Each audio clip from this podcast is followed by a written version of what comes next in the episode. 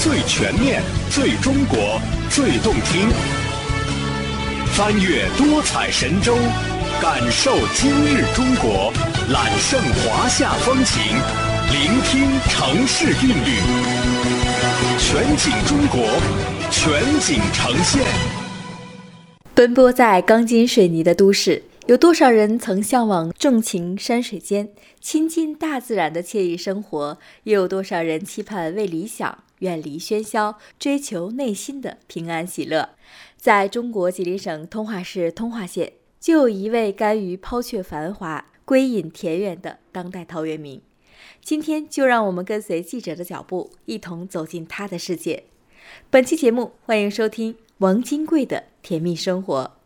从中国吉林省通化市区向东南方向出发，穿过热闹的城区，几经辗转，就来到了此行的目的地——通化县果松镇东明村一座不知名的山脚下。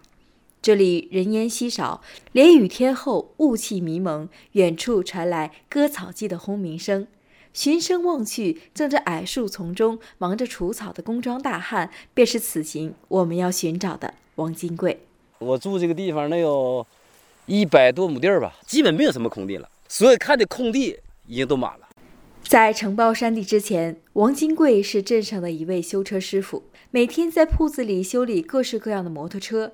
这样的日子一过便是八年。因为从小在乡间长大，他始终怀念儿时无忧无虑的生活，希望能再次回归田园。二零零八年，在妻子的支持下，王金贵辞去工作，在通化县承包了上百亩山地，选了一处较为平坦的地方，盖了一间两室的平房，与妻子一同过起了归隐山林的生活。山林里遍布的经济林木和中草药材，都是王金贵从各种学刊杂志上读来的经济作物。红松能有一百多亩，落叶松能有六七十亩，中草药都住在林下了。五味子现在没有多少，现在还能有四亩地吧。像那个三倍亩，零点一亩，就那么一亩地。三枝九叶草，三四亩地儿。林下参能有个几十亩地儿。党参都种草药，果树、梨的、李的、沙果、苹果、真的。日出而作，日落而息，围着大山转，是王金贵每天的生活轨迹。王金贵把这座山比成自己的一个作品，每天用他的小发明和锄头，在百亩山地上。作画写诗，不仅过上了一直向往的生活，还增加了家里的经济收入。在大山另一边的缓坡上，王金贵养殖的上百万只中华蜂，每天天刚泛白就飞向大山深处，来来回回不停地忙碌着。这一窝蜂大概能有多少只蜜蜂？哎呀，得有几万只吧。这也分那个有那个大群小群蜂王好吧，就是大群蜜源好，平均一窝带个三四斤，平均算。看着熙来攘往的蜂群，王金贵的心里比吃了蜜还甜。回忆起当初养殖蜜蜂的原因，就是为了缓解妻子健康的问题。为了能让妻子吃上最好的蜂蜜，王金贵托人买了两箱中华蜂，开始摸索着自己养殖蜜蜂。没想到这一养。就是十几年，不仅妻子的老问题解决了，王金贵也成了十里八乡的养蜂能手。你看我养蜂吧，夏天搁桶的养，冬天全挪回挪回这箱子。如果你搞那高子的话，那使劲蜜叫它就吃回去了。随着蜂群不断壮大，中华蜂每年都要分几次窝。每当分窝的时节，王金贵都会顶着烈日。全身包裹得严严实实，把提前准备好的圆形大盘子小心翼翼地挂在两个蜂窝间的树杈上。这两窝它要分窝了，挂我给它挂在这玩意儿，它自个儿就就就就上这样居着了，不人工去干预它，达到一定的数量了，也要把这个再拿到搞随便一个桶的哈，这就为一窝蜂。一年中华蜂的分三茬，这个放在点哈，它就在这住下来之后往下做蜜。别看现在是农蜜蜂得心应手，回想当初刚开始养殖中华蜂时，身为门外汉的王金贵着实吃了不少苦头。哎呀，我遇到的问题多了，那么容易啊？我我这个蜂呢养一下绝根儿，就是一窝没有了，我从头再来，就两次就一点没有了。春天我再买，过冬不行，技术不行。这个经验是哪来的啊？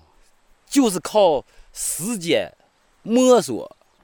用王金贵自己的话说，他这个养蜂能手是自学成才的。他不仅对蜜蜂生活习性仔细研究，各种养蜂小发明更是成为了提高蜜蜂成活率和出蜜率的独家法宝。你干活时，你这玩意儿不得劲，这家伙事不好使啊！你还要琢磨一个好使的家伙事儿出来呀？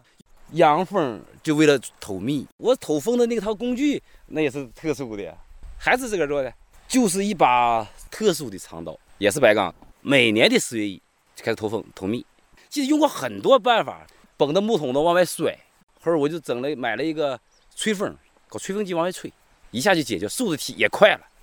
因为懂得摩托车修理技术，王金贵摆弄起各种机械设备也是得心应手，所以他琢磨出不少养蜂利器，比如秋天用来压榨蜜批的器械，他就自己发明了一套装置。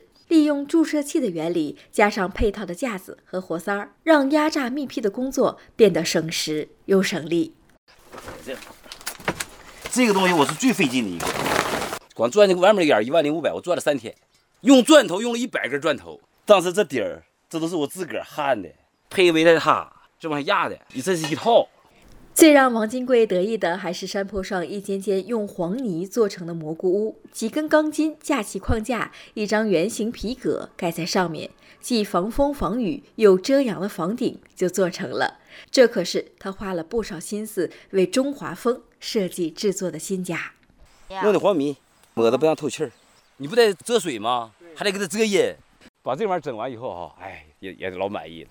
就这个帽子就憋我老长时间了，竹编那个大酱缸那个盖那个大草帽子，我一问哈，那玩意儿都七八十一个，你要说上百的买，你算得多少钱了？这一个造价几块钱儿，这这个是我的发明，这个就是中蜂最喜欢的，就就是大自然，就它就这么个住法。夏天，王金贵的蜜蜂住在蘑菇屋里；冬天，由于气温太低，几次越冬失败后，王金贵又琢磨在山坳里挖一个地窖，做成蜂窖。大大提高了蜜蜂越冬的成活率。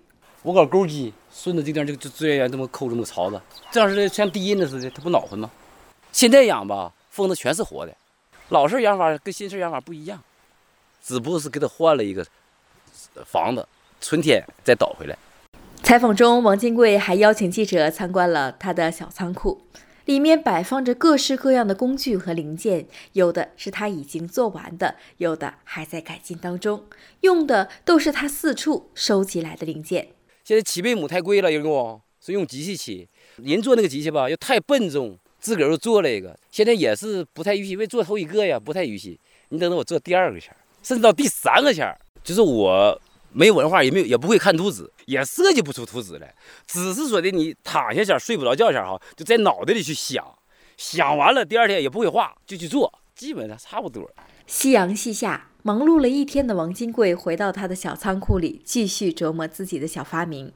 成群的蜜蜂忙碌于山野之间，林间长势喜人的各种树木和中草药随风摇摆。王金贵夫妻的小房子上面升起袅袅炊烟。他们在自己的小天地里享受着平静而又甜蜜的幸福生活。人吧，最开心啥呢？喜欢自个儿做的事儿。